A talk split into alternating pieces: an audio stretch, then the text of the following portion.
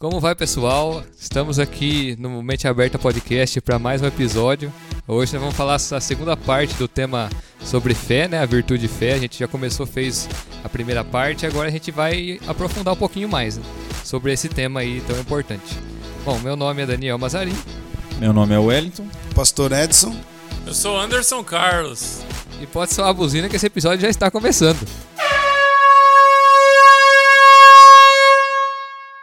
Bom, então para a gente começar, é, nosso primeiro questionamento aqui, continuando do tema que a gente já veio discutindo desde semana passada sobre fé, né? É, a gente falou bastante um, na semana passada sobre a definição de fé, né? O que é fé segundo a Bíblia, se fé e crença são a mesma coisa, se a fé está baseada na razão ou na emoção. Então, o primeiro tópico que a gente vai discutir hoje aqui é preciso conciliar fé e razão, né? Por que, que a gente pensa sobre isso? Se hoje a gente for no meio acadêmico, a gente vai ver que tem muitos questionamentos a respeito. Ah, a gente deve levar em consideração a fé, né? Porque a gente deve considerar só a ciência ou só a razão, porque a fé é acreditar em algo que, que não é certo, né? Então é, há muito esse questionamento, principalmente no meio acadêmico. Então achei interessante a gente falar um pouco sobre esse tema aqui. Bom, primeiro, fé não é ignorar aquilo que se sabe, né? É principalmente colocar prioridade naquilo que se sabe. A gente já leu um texto na semana passada, né, na primeira parte, que é o texto que fala sobre Abraão. Eu vou ler ele de novo aqui só para a gente recordar, que é Romanos 4, do 18 ao 21. Vai falar assim, né? Abraão, esperando contra a esperança, creu, para vir a ser pai de muitas nações, segundo lhe havia sido dito. Assim será a sua descendência. E sem enfraquecer na fé, levou em conta o seu próprio corpo já amortecido, tendo ele quase cem anos, e a esterilidade, esterilidade no ventre de Sara. Não duvidou por incredulidade da promessa de Deus, mas pela fé se fortaleceu, dando glória a Deus, estando plenamente convicto de que Deus era poderoso para cumprir o que havia prometido. Bom, então o que está falando aqui no texto, né? Está falando que Abraão ele não desconsiderou a razão. Ele, ele sabia que o corpo dele estava amortecido e ele sabia que existia a esterilidade no ventre de Sara. Mas mesmo assim ele não deixou que isso abalasse a sua fé porque ele tinha, ele sabia da prioridade, porque ele sabia que aquilo que, que vinha da parte de Deus ou da palavra de Deus tinha prioridade sobre aquilo que era o natural, porque Deus está acima do natural.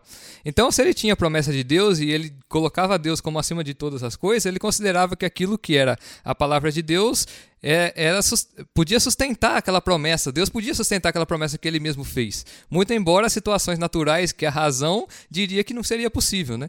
Então a fé não é simplesmente ignorar aquilo que se sabe, ignorar a razão, mas é você ter uma ordem de prioridade, né? saber que Deus está acima da, da razão. Então nem sempre fazer o certo vai trazer o, o, pra gente o melhor resultado. Ninguém, eu coloquei um exemplo aqui, né? Ninguém viajaria à lua sem fé no foguete. Ou ninguém andaria num carro sem fé que os fabri dos, nos fabricantes que garantiu que ele não vai perder o freio no meio do caminho. Ou então ninguém andaria de avião se a gente não tiver fé que ele vai sair do chão. Então, pelo contrário, a fé anda do lado da razão e não da emoção. Pois nesses casos, podemos ter certo receio de fazer tais coisas, mas pela fé a fazemos. Geralmente esses termos são colocados em contradição quando a gente vê a fé no Evangelho de Cristo. Né? A fé é colocada nesse contexto como acreditar naquilo que não se sabe se é verdadeiro. Mas é, a minha definição de fé não é essa. Se você não tem plena convicção naquilo que você acredita, a ponto de alterar seus comportamentos com base nisso, você não tem fé. A fé sem obras, como já vai dizer lá, se eu não me engano, em Tiago, é morta. A fé é aquilo que nos mantém firmes, pois conhecemos as evidências que Deus está conosco, temos certeza. Como disse Paulo, se Jesus não ressuscitou dos mortos, é vã a nossa fé. Ou seja, ele, ele considerou que a base da nossa fé é que Cristo ressuscitou dos mortos. É, assim como um astronauta tem fé nos cientistas e nos engenheiros que afirmam que a máquina dele vai subir e não vai explodir, assim nós também cristãos cremos que o que Deus falou na Bíblia é verdade e vai se cumprir. Não acreditamos porque não temos certezas, acreditamos porque cremos na palavra de Deus. É, acreditamos no Deus vivo, então, que ressuscitou dos mortos. Ainda falando aí do que o Daniel colocou, já, já, tá, já que está falando da vida de Abraão, a palavra do Senhor em Gênesis 17,4 fala: De minha parte, esta é a minha aliança com você. Você será pai de muitas nações. E no Gênesis 22, no versículo 5, diz: Disse ele a seu servo: Fique aqui com o jumento, enquanto eu e o rapaz vamos até lá. Depois de adorarmos, voltaremos. E no Gênesis 22, 10 e 11 fala assim: Então estendeu a mão e pegou a faca para sacrificar seu filho. Mas o anjo do Senhor o chamou do céu: Abraão, Abraão. Ele disse: Eis-me aqui. Ah, ali entra mais uma vez na vida de Abraão a fé e a razão. Porque a fé dele, como o Daniel estava falando, a fé ela está falando de coisas que talvez a, a, aos nossos olhos ela é impossível. Aos olhos dele, a fé dele estava falando assim: você vai ser pai de nações. A fé estava falando isso para ele. Eu creio nisso, eu vou ser pai de nações. Mas a razão, no mesmo tempo, e ele era uma, uma pessoa que pensava e que entendia muito bem das coisas do mundo, ele falava: Como serei pai de nações se eu sacrificar meu filho? Então era a fé e a razão, mas ele deixou que a fé se sobrepusesse sobre a razão. Então ele ia levar a cabo aquilo, mesmo que ele tenha, mas ele já tinha deixado a dica: nós vamos adorar e nós voltaremos. Ele estava com fé de que mesmo que ele tirasse a vida do filho dele, de alguma maneira, a fé dele não ia acabar ali, ele ia voltar com o filho dele ainda. Isso que eu entendo de mais uma passagem na vida de Abraão que foi muito provado. Bom, Dani e Pastor Edson, um pouquinho diferente que eu conciliei aqui a fé e a razão, e sim, né? Minha resposta é sim. Eu creio que a gente tem que ter sabedoria, né? E conciliar as duas coisas. Eu creio que razão e fé, fé e razão, ela caminham junto. E na linha de raciocínio aqui que eu pensei, um exemplo simples, né, para falar de fé e razão, quando eu falo de razão, eu falo razão do evangelho. Nossa fé ela não deve ter limites, mas tem que estar tá com pautada na razão da palavra de Deus, até onde ela mostra, até onde isso eu posso aplicar minha fé, na intensidade da palavra. Então, um exemplo simples é uma pessoa que ficou enferma, né? De repente descobriu uma enfermidade grave e ela tem fé que Deus pode curar. Então a primeira atitude de um cristão com a fé genuína, ele vai o quê? Deus pode fazer milagre. Então eu vou orar, né, pastor? Dani, antes eu vou orar e Deus pode curar. E orou, teve essa prática, essa atitude de fé, só que não foi da vontade de Deus. Aí a gente lembra lá de Lucas, né? Foi discípulo de Paulo, que foi um médico ajudou muitas vidas, porque através do tratamento, da cura, de tocar, existia momentos que era falar ser curado e Deus permitiu um milagre. Mas tinham momentos que Deus que não queria fazer esse milagre, mas queria o milagre do amor, do cuidado, do carinho, de tocar a ferida, da experiência. Então, muitas das vezes eu creio que Paulo talvez ali, né, uh, não foi usado para fazer um milagre de cura de momento, mas Lucas que estava com ele, ele tratou de muitas vidas e pessoas. Então, exemplo de uma pessoa que descobriu uma enfermidade, orou, Deus não curou. Então, na razão, olhando razão para esse lado, um pouco diferente do que vocês pensou, a primeira coisa a se fazer é o quê? Deus cura através da medicina e dos médicos. É algo de Deus né? Deus é o médico dos médicos, mas ele cura, ele quer nos usar também. Estamos aqui para ser instrumento. Então essa pessoa foi e buscou né, ajuda na medicina e foi curada.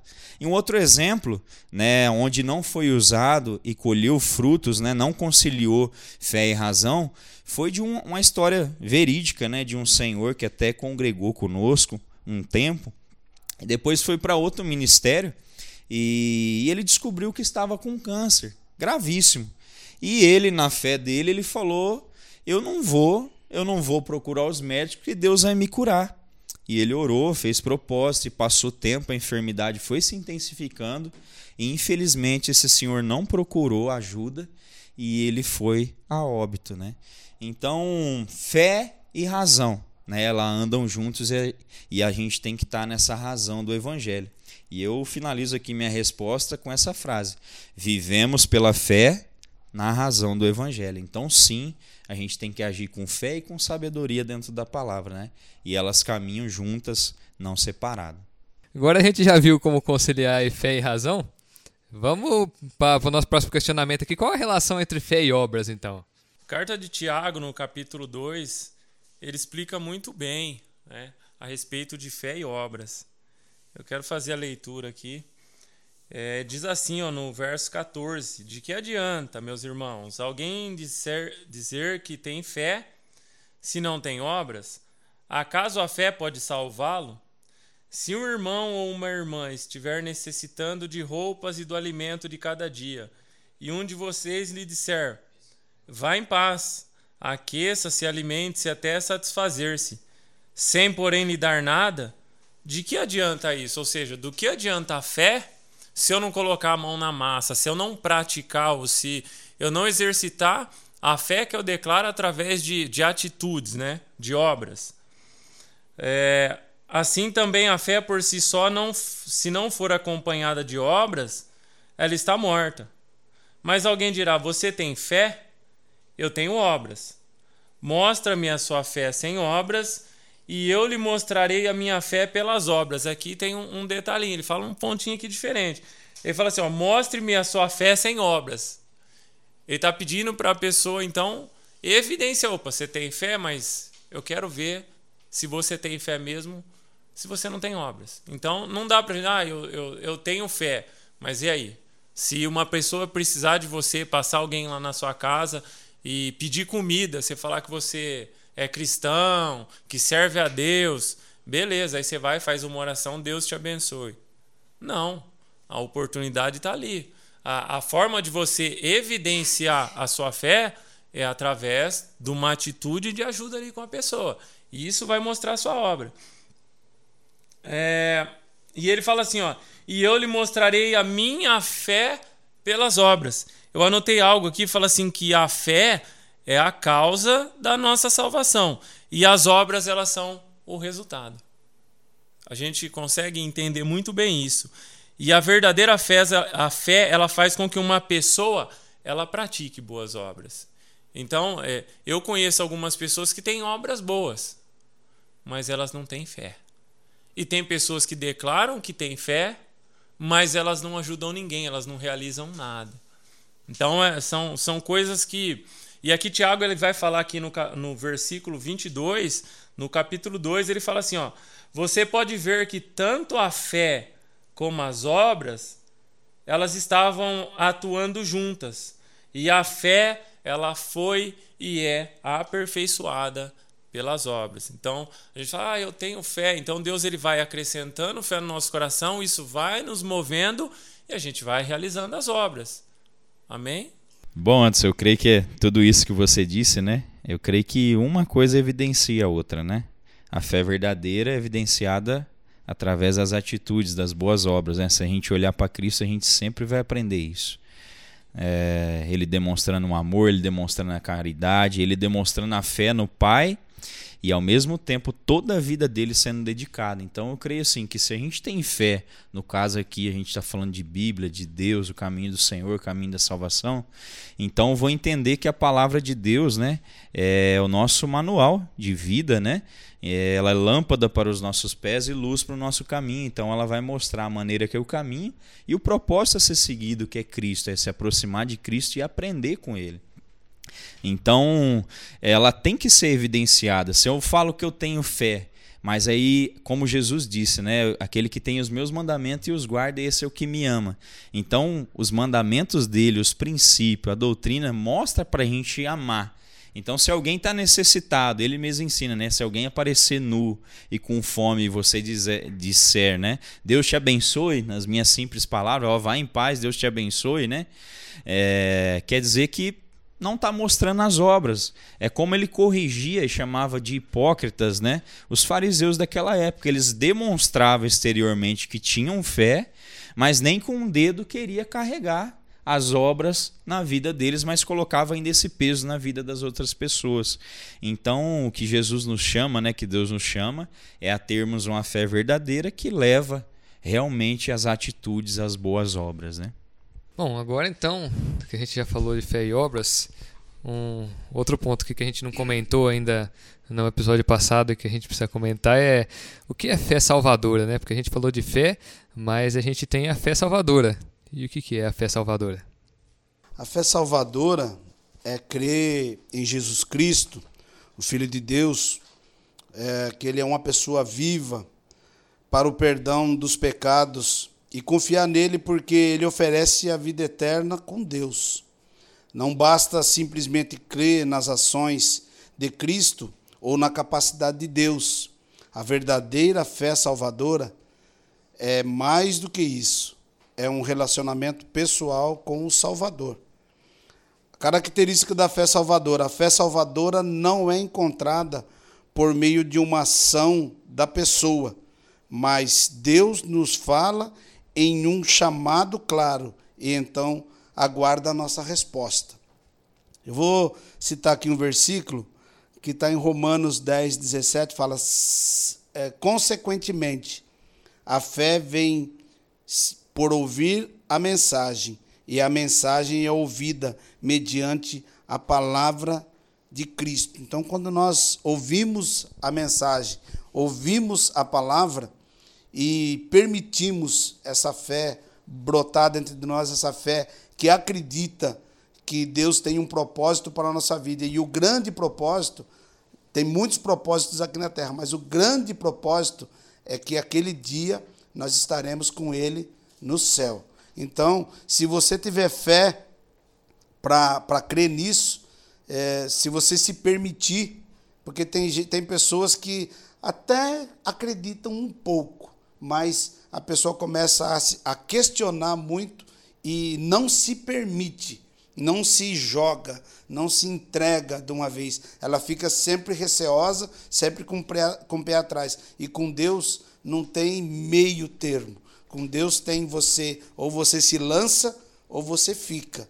Não tem, e não adianta também ficar em cima do muro, porque o muro não é de Deus.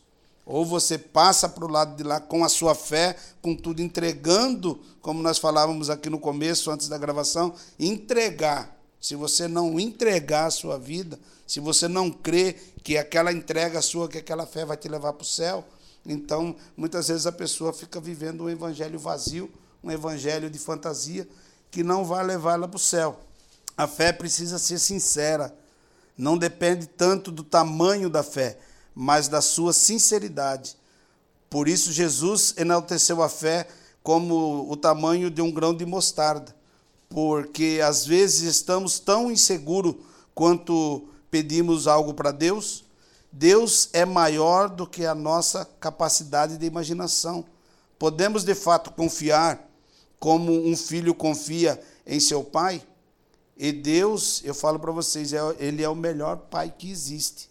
Deveríamos abandonar qualquer dúvida intelectual, o que não significa desligar o nosso entendimento. Não, significa contar e viver com a força maior que é Deus.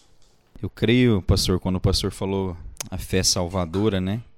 É, ligado a Deus, né? direcionado ao Salvador, eu creio que é isso, né? Quando tem vários tipos de fé, de intensidade, né? De fé, é um dom de Deus, mas quando a gente fala de fé salvadora, eu entendo que é no Salvador, né? É, então é a fé que transforma. E se ela é salvadora, então ela está te tirando de um lugar de morte e ela vem a te salvar. Então é uma fé em Jesus Salvador, né, que pode te salvar. Então eu creio que essa fé é uma fé que transforma, que nos leva à mudança interior, porque se, ela, se nós chegamos com essa fé até Cristo, né, ela é salvadora, vai nos tirar nesse charco de lodo, de pecado, né, onde estávamos sujos e agora ele nos coloca veste branca. Então eu creio que a fé salvadora é uma fé que nos transforma, transforma o caráter, né? É uma fé que coloca Deus em primeiro lugar e descansa com a certeza de que Ele está no controle de todas as coisas. Eu queria só ler um texto aqui rapidamente, 2 Coríntios 5, a partir do 14, versículo 14, fala assim: Porque o amor de Cristo nos constrange, julgando nós assim, que se um morreu por todos, logo todos morreram. E ele morreu por todos, para que os que vivem não vivam mais para si, mas para aquele que por eles morreu e ressuscitou. Assim que daqui por diante a ninguém conhecemos segundo a carne, e ainda que também tenhamos conhecido Cristo segundo a carne, contudo agora já o não conhecemos desse modo. Assim que se alguém está em Cristo, nova criatura é. As coisas velhas já passaram, eis que tudo se fez novo. Eu acho que se resume nesse texto lindo, né? Paulo ensinando a igreja de Coríntios e falando sobre esse amor e o resultado dele, né? Essa conversão. Então, a fé salvadora, eu creio que se define nessa palavra, uma conversão. à salvação. É a fé no Salvador. É, não é algo ligado às outras coisas paralelas a Deus, mas é você e Deus. Essa intimidade. Bom, é, você já comentaram aí, já está bem explicado. Eu só lembrei do, do texto de Marcos, lá em Marcos 16, né? Quando Jesus aparece para os discípulos antes de subir aos céus, ele vai falar, né, no Marcos 16, no versículo 15, e disse-lhes: Vão por todo mundo e prega o evangelho a toda criatura. Quem crer e for batizado será salvo. Quem, porém, não crer será condenado. Então, o que ele está falando aqui é dessa fé, né? A fé é, no Evangelho, a fé é, em Jesus Cristo como Filho de Deus, como ressu ressurreto, né? Realmente, aqueles que acreditarem nessa, nessa palavra que Jesus era Filho de Deus que ressuscitou. Então, quem crer e for batizado, ou seja, quem é, confessar com a boca e mostrar com seus atos, que o batismo também é uma forma de demonstrar publicamente que você acredita. É, então esse daí será salvo. Então esse é o resultado da fé salvadora, né, que nos leva à salvação eterna em Cristo Jesus, né? E ele fala aqui que aquele que não crer será condenado, né? Que é o oposto daquilo que, é, ou seja, aqueles que não têm a fé salvadora é o resultado, né? Amém. Só para acrescentar, né? Eu lembrei do, do jovem rico, né? Falando da fé salvadora, o quanto é importante para nós e para todos vocês que estão ouvindo a atitude, né? e colocar numa balança todas as escolhas que nós fazemos na nossa vida, realmente priorizar o que é certo, né? O jovem rico, ele colocou numa balança todos os bens materiais que ele tinha, a Bíblia fala que ele possuía muitas terras. E ele fez a escolha de negar o mestre e não seguir com Jesus quando Jesus chama ele. Ele era um homem religioso, um judeu da época ali, ele tinha uma caminhada religiosa, ele tinha conhecimento, esse homem tinha fé.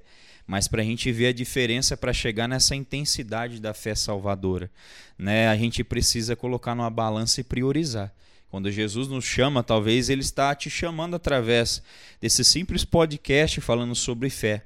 Né? Tome, então deixo aqui essa frase para você, né? esse direcionamento. Tome na sua vida é, as direções e as atitudes corretas e valorize realmente aquilo que você tem que valorizar, porque o jovem rico deixou a salvação para trás e escolheu as riquezas da terra. Ele tinha muitas riquezas, né, pastor? Não foi uma situação fácil, né? O pastor deu exemplo aqui nos bastidores de Pedro. O que, que Pedro deixou? Talvez não deixou, né? Tantos bens materiais para seguir o mestre. Um dos discípulos teve que deixar o velório do pai. Alguns sacrificaram coisas pequenas, talvez materiais, família, emocionais, né? É, mas esse jovem teria que deixar muitos bens materiais, de muita riqueza. Fala já né, a história do jovem rico, porque ele tinha muita riqueza, mas riqueza mesmo é seguir Jesus, é estar com o Mestre. Vida mesmo é estar com Ele. Né? Então, para você que está ouvindo, né, não foi uma tarefa fácil dele, talvez não é uma tarefa sua. Você tem que negar o seu eu, mas vai ser a melhor decisão e a melhor escolha da sua vida. Caminhe rumo da fé salvadora, que é em Cristo Jesus.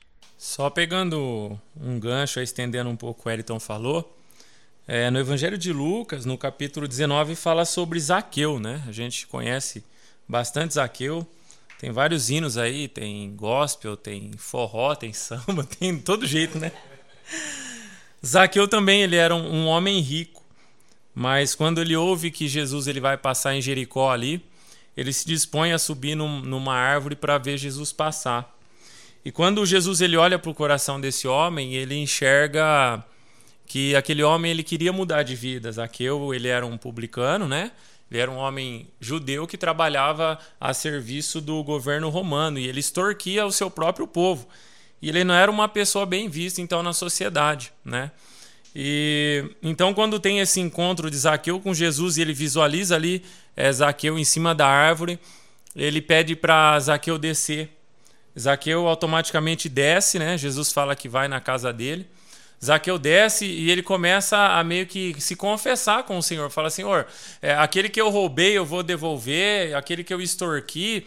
E, Jesus declara assim que chegou salvação naquela casa. Então, assim como o Eliton falou, que aquele, aquele jovem rico ele não quis abrir mão das suas riquezas para poder alcançar a salvação, Zaqueu ele foi bem diferente. Ele abriu mão de tudo aquilo que ele tinha, de, das pessoas que ele tinha roubado, extorquido, e ele entendeu que ali diante dele estava o Salvador. Jesus esse que veio para salvar o pecador. Foi isso que ele fez com Zaqueu, é isso que ele quer fazer na minha vida, na vida de quem está ouvindo. Bom, a gente já falou bastante aqui de fé salvadora, acredito que ficou bem claro. É, nosso próximo tópico aqui é a relação entre fé e arrependimento. Qual que seria essa relação entre fé e arrependimento? Bom, só voltando ao significado aqui, né? Fé é a convicção das coisas que se esperam que vão acontecer. Né? É a certeza, sem dúvida alguma, das coisas que nós esperamos que vão acontecer. Tudo isso pautado em um Deus que pode fazer todas as coisas. Né? E arrependimento é o reconhecimento ou confissão dos erros e pecados, seguido da mudança de atitude, né? mudança de mente. Tem até um texto aqui muito lindo, Romanos 12, 2, que fala assim: E não vos conformei com este mundo, mas transformai-vos pela renovação do vosso entendimento, para que experimenteis qual seja a boa, agradável e perfeita vontade de Deus. Né? Então, arrependimento está ligado também à mudança de mente, a maneira que nós pensamos, né? Então, muitas pessoas pensam que fé, arrependimento, talvez não tem relação nenhuma, mas uma também é seguida da outra, né? É, a fé, se eu tenho fé em Deus, né? Então eu começo a buscar o Senhor. E a partir do momento que eu começo a buscar o Senhor, nós estamos vindo do mundo de trevas, né? Há 10 anos atrás eu vim do mundo de trevas e eu estava em trevas. E tinha muita coisa na minha vida da qual eu precisava mudar a minha mente e conhecer a verdade, o, caminho correto. Então, até o pastor Divaldo às vezes prega, ele dá o um exemplo, né, que Jesus é luz, né? E ele é luz. E nós quando chegamos até Jesus com essa fé, a gente começa a caminhar, engatinhar, ou como um bebê começa a tomar um pouquinho da mamadeira, do leitinho ali, como Paulo fala, né? O leitinho racional ali, depois começa a engrossar esse caldo, né? E na medida que nós vamos caminhando e se aproximando daquele que é luz, que é Jesus, que é Deus, vai mostrando em nós então o que tem de trevas. Então aí é onde entra o arrependimento, porque a partir do momento que a gente conhece desse amor de cruz em onde nós não merecíamos, e aí a gente é impactado com esse amor, nós que merecíamos então ser crucificado e condenado ao inferno, e ele então escolhe entregar o unigênito dele naquela cruz para cumprir aquilo que nós merecíamos, então esse castigo.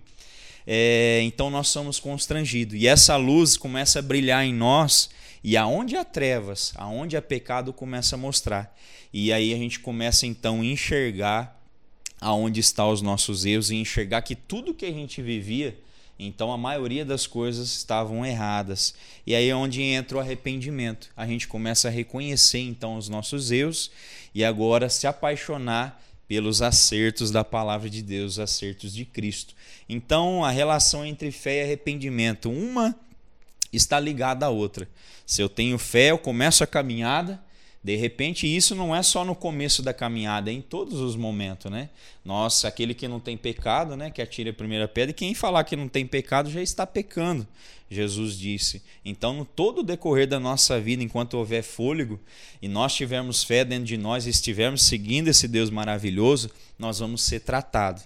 E somos tratados também através do arrependimento, né? Eu acho que a primeira atitude nossa de humildade é reconhecer que há trevas, que há erro, que nós somos errantes e reconhecer isso diante de Deus e confessar nossos pecados a Ele. E isso seguido de uma mudança de atitude, uma mudança de mente, de não voltar a praticar mais essas coisas. Então eu creio nessa simplicidade que a fé caminha, né? O arrependimento ele procede da fé, faz parte da caminhada. Bom, em cima do, do, do que o Belito falou, e o propósito aqui é, é mostrar que é multiforme graça, é, o Senhor ele trabalha de várias maneiras e talvez você está ouvindo aí falar, ah, mas comigo não foi assim, comigo foi diferente, será que é, é, eu estou errado? Não, porque a palavra do Senhor em Marcos 1, no versículo 15, fala: O tempo é chegado, dizia ele, o reino de Deus está próximo. Arrependem-se e creiam na, nas boas novas. Arrepender e depois crer. E também Atos dos Apóstolos 17, 30 diz assim: No passado, Deus não levou em conta essa ignorância, mas agora ordena que todos em todo lugar, se arrependam. Se arrependam. E depois, três versículos abaixo, fala assim: alguns homens juntaram-se a ele e creram. Pediu para se arrepender, mas eles creram. Mas assim, ainda olhando do, defendendo aqui o lado do Hélito agora, é, fala assim: ainda em outras ocasiões, a resposta apropriada ao evangelho é: creia. Quando o carcereiro é, Filipenses perguntou a Paulo o que ele deveria fazer para ser salvo, o apóstolo disse a ele: crê no Senhor Jesus e será salvo. Então, tanto pode ser o arrependimento, baseado no versículo aqui, se arrepender e crer, mas também era dito: se você crer, você será salvo. E a partir de você crer, vai ser uma caminhada com Jesus. E o arrepender, muitas vezes, a princípio, você não vai querer deixar algumas coisas que são que estão bem afixadas na sua vida, mas você vai vai com o tempo crendo, crendo e você vai crescendo em fé e maturidade e você vai entender que algumas coisas realmente não faz parte, não vai auxiliar a nossa caminhada com Jesus. Então, você vai se arrependendo de algumas coisas. Hoje, já com 18 anos de caminhada no Senhor, eu olho para trás coisas que eu tentava justificar ainda para aquilo continuar na minha vida, mas depois com o conhecimento e com a experiência com Deus, eu fui deixando e hoje eu olho para trás e condeno é, firmemente aquilo lá, porque eu falei isso aquilo lá não era de Deus, aquilo lá não era, não era nada que, que pudesse somar na minha vida, mas demanda tempo para você é, reconhecer. Pastor, importante de tudo isso, né? É... Às vezes a gente tem pensamento e definições de algumas coisas diferentes, mas a maior importante resposta a essa pergunta que o pastor colocou, né? Que a fé leva ao arrependimento e o arrependimento também leva à fé. A gente entender que uma vai direcionar a outra, né? Uma vai desenvolver a outra. Se você se arrepender, você vai colocar sua fé no lugar certo. Se você tiver fé no lugar certo e caminhar até Cristo, você também vai chegar aquele que é luz e vai mostrar as trevas e você vai ter ser constrangido esse amor e se arrepender também dos seus erros, né? Então, o mais importante é a gente entender isso, que um leva ao outro, né? A fé te leva a arrependimento, e o arrependimento também te leva à fé e a, genu a fé genuína e verdadeira. Bom, nosso último tópico aqui para a gente encerrar é esse tópico sobre fé, né? É a fé salvadora, então, que a gente já comentou há pouco, né? É a mesma fé para a petição? A gente viu um pouquinho antes que essa fé salvadora ela está em a gente aceitar o Senhor Jesus como nosso único e suficiente Senhor e Salvador. Então, o objetivo é o que? Levar o pecador é, à salvação, ao arrependimento e assim à salvação. Essa fé de, de petição, ela vem, é, eu acho que com, com o tempo né, de, de, de caminhada aí, você entende que você serve a um Deus que pode todas as coisas e aí você começa a se relacionar com ele através da oração e pedir as coisas. Eu me lembro quando eu, eu vim para Cristo e. Conta-se. Conta-se. Conta-se que no meados de 2010, né? Vim para Cristo e. É, a primeira fé que foi gerada no meu coração foi essa salvadora. Eu entendi que Jesus Cristo veio em carne, que ele veio com um propósito de nos livrar dessa condenação eterna, que nós é, viveríamos uma vida eterna com Deus que começa a partir do momento que a gente aceita Ele como nosso Senhor e Salvador. E aí, com o tempo, você vai sendo ministrado, você vai sendo exposto à palavra, e isso começa a gerar uma, uma certeza no seu coração de que você serve a um Deus, que você é filho de um Pai, que Ele pode te dar coisas. E aí você começa a pedir. E eu me lembro num culto, né? E a gente jovem, né? Tinha meus vinte e tantos anos. E o pastor dava um testemunho de que ele havia ganho, um, num dia lá, ele havia determinado que ele queria umas camisetas lá e tal. Eu falei assim, rapaz. E eu já tinha aceitado Jesus e tudo. Eu falei, rapaz, o pastor ganhou umas camisetas, hein? Eu falei, nossa, que da hora. Eu vou fazer isso aí. E ele falou assim que ele chegou, foi o pastor Walter na época. E ele falou que ele chegou na frente do guarda-roupa e falou assim: Senhor, eu não aceito mais as camisas velhas e tal. E em nome de Jesus, e determinou ali que ele queria coisa nova. Eu falei: Ah, rapaz, é assim que faz o negócio? Tá, eu já sei que Jesus morreu por mim, pelos meus pecados, ele levou na cruz. Beleza, tô salvo, né? Amém. Eu vou começar a pedir esse negócio aí, rapaz. Aí eu cheguei em casa. E lá eu tenho dois irmãos, então é aquilo, né? Camisa que, que serve o Abreu, serve o, o judeu e serve o Mateus também, né? E aí eu falei assim, rapaz, mas como que eu vou para a igreja? Eu só tenho camiseta de time de futebol, essas camisetas assim mais esportivas. Eu falei assim, não, vou chegar em casa também, vou olhar lá pro meu guarda-roupa e vou determinar que eu também não aceito mais aquela roupa ali, que eu quero umas roupas novas. É uma fé de petição que foi gerada no meu coração. Aí eu cheguei em casa, sei lá, nove e tanto da noite, abri o guarda-roupa e falei assim, senhor, eu não aceito também, eu não quero mais essas camisetas aí, eu tô querendo ir pro culto com umas camisetas novas, eu não quero ir com essas camisetas de time de futebol, eu quero umas camisetas social. Em nome de Jesus, descansei, né? Esqueci e tal. Aí eu lembro que a minha mãe recebeu um, um, convite do clube lá de Ribeirão, que ela tinha ganho como sócia, nunca fez nada lá de Ribeirão. Sócia, falou: Nossa, ganhei o, clube, o título do clube lá de Ribeirão e tal, vamos para lá, a gente aproveita o clube. Falei: Ah, mãe, para, mano, fez inscrição de nada, nunca fez nada. E eu tenho uma tia em Ribeirão, né? Não, então vou aproveitar, vou na casa da tia e aí eu vejo essa coisa do clube. Chegou lá, Olhou lá, minha tia falou: Não, isso aí é furada, é armação, não tem nada de clube, não, acha? O pessoal fez aí para dar um golpe em vocês, vocês pagarem o título aí e tal. Ela falou assim: E aí, como que tá os meninos lá? Os meninos tão bom. E o, o Bibão, e o, e o Dudu, e o Guilherme, como é que não? Tão bom tal. Ela falou assim: Então, o, o, eu tenho umas roupas aí, e os meninos, né, tava aí e tal, e, e eles compraram, mas aí depois eles não eles não usam roupa, nada e tal. Eu falei assim, ó, tem essa aqui, ó, do Barcelona, tem essas camisetas aqui social e tal. Acho que é o mesmo, eles são, a gente é da mesma idade, acho que vai servir nos meninos. Aí minha mãe pegou, juntou a mala e trouxe tudo embora. Ela foi para ver um título do clube, que era furado, e lá minha tia entregou um monte de roupa para ela.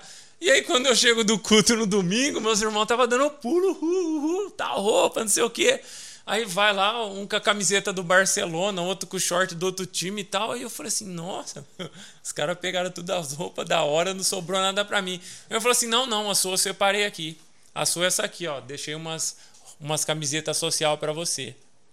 Eu falei, nossa, glória a Deus. Ali eu fui desenvolvendo a minha fé de petição. Primeiro eu aceitei essa, essa fé salvadora, eu entendi que Cristo veio em carne e morreu pelos meus pecados e aí depois eu aprendi que tem essa fé de petição. E aí eu aprendi a pedir que ah, se vocês tiverem fé e não duvidar tudo aquilo que vocês pedirem em oração, vocês vão receber. Foi essa fé que eu depositei em Cristo e foi isso que eu recebi. Então essa salvadora aí fala da, da gente aceitar ele, de entender e receber esse convite dele para a nossa salvação. E essa petição é algo que a gente vai desenvolvendo com o tempo e a gente coloca diante deles os nossos anseios e a gente precisa também depositar essa fé e essa convicção de que Ele é poderoso para dar.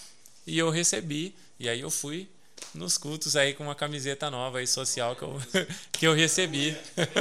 Amém. Essa é a história toda. Eu vou falar, mas falar rapidinho, hein? É isso mesmo, Anderson. Eu creio sim que a fé salvadora, né? Você já falou, só vou incrementar aqui. Ela é a fé que molda e muda a nossa vida, nossa mente, nosso caráter, que realmente nos salva, né? Nos tira do lugar de escuridão e nos coloca em Cristo, que é lugar de luz, né? E então ela está ligada entre nós com Deus, eu e Deus, né? É essa comunhão.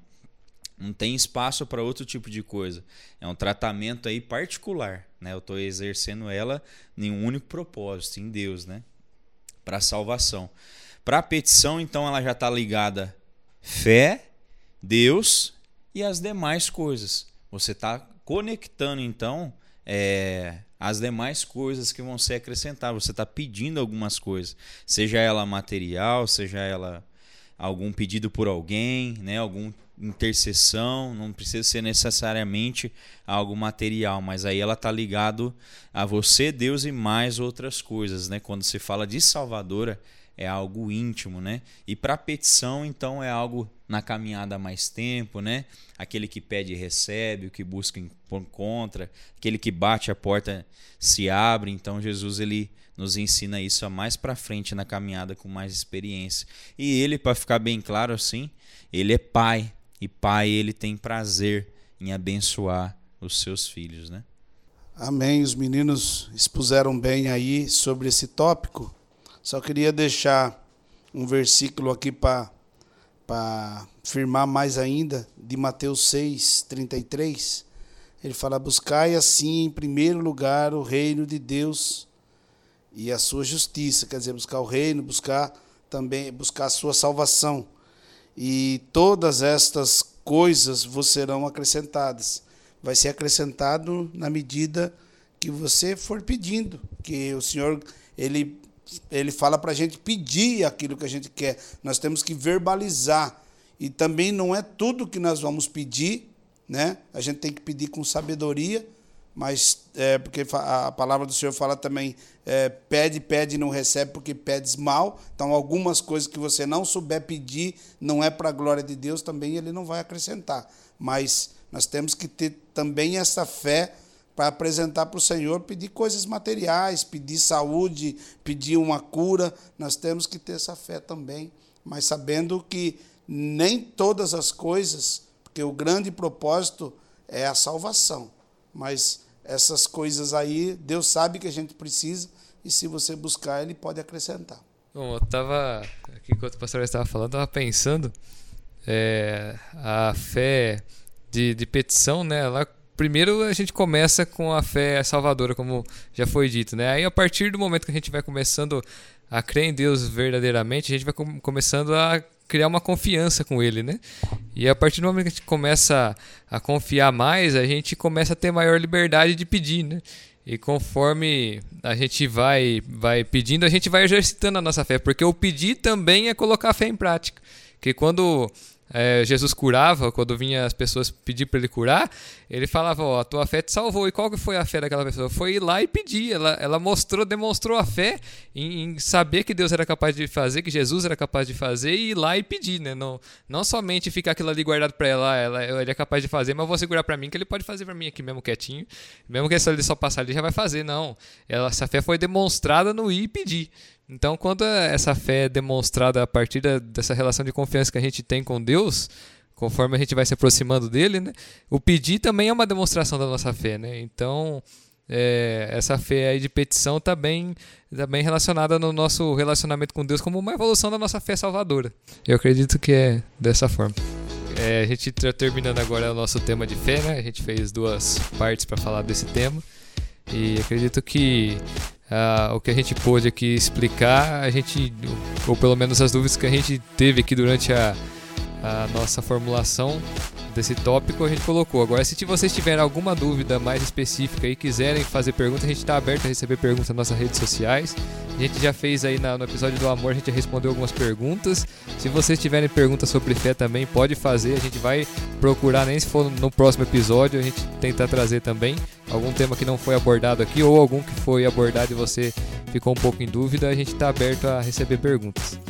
É, bom, então finalizando, eu quero já agradecer aqui a todos que estiveram conosco aqui nessa conversa, né? O Elton, o Pastor Edson, o Anderson. É, quero agradecer também ao Igor aí que está ajudando com a gente na edição, porque eu estava editando tudo sozinho, estava dando conta mais. Ele está ajudando a gente. Eu agradecer ao Leandro pela parte da imagem que ele faz, a Andressa por estar tá cuidando das redes sociais. E a gente está nesse trabalho aí, todo mundo junto. Quero agradecer a todo mundo. Amém. Também quero agradecer o pastor Edson, Daniel, Anderson Carlos. Agradecer a Deus por essa oportunidade, né, poder fazer parte desse podcast e desejo a você que está ouvindo e para mim que a cada dia Deus venha acrescentar a fé em nós, a gente venha exercer essa fé acompanhado das boas obras, né? Que fé também é um dom de Deus, que ele trabalhe na sua e na minha vida cada dia. Amém. Deus abençoe.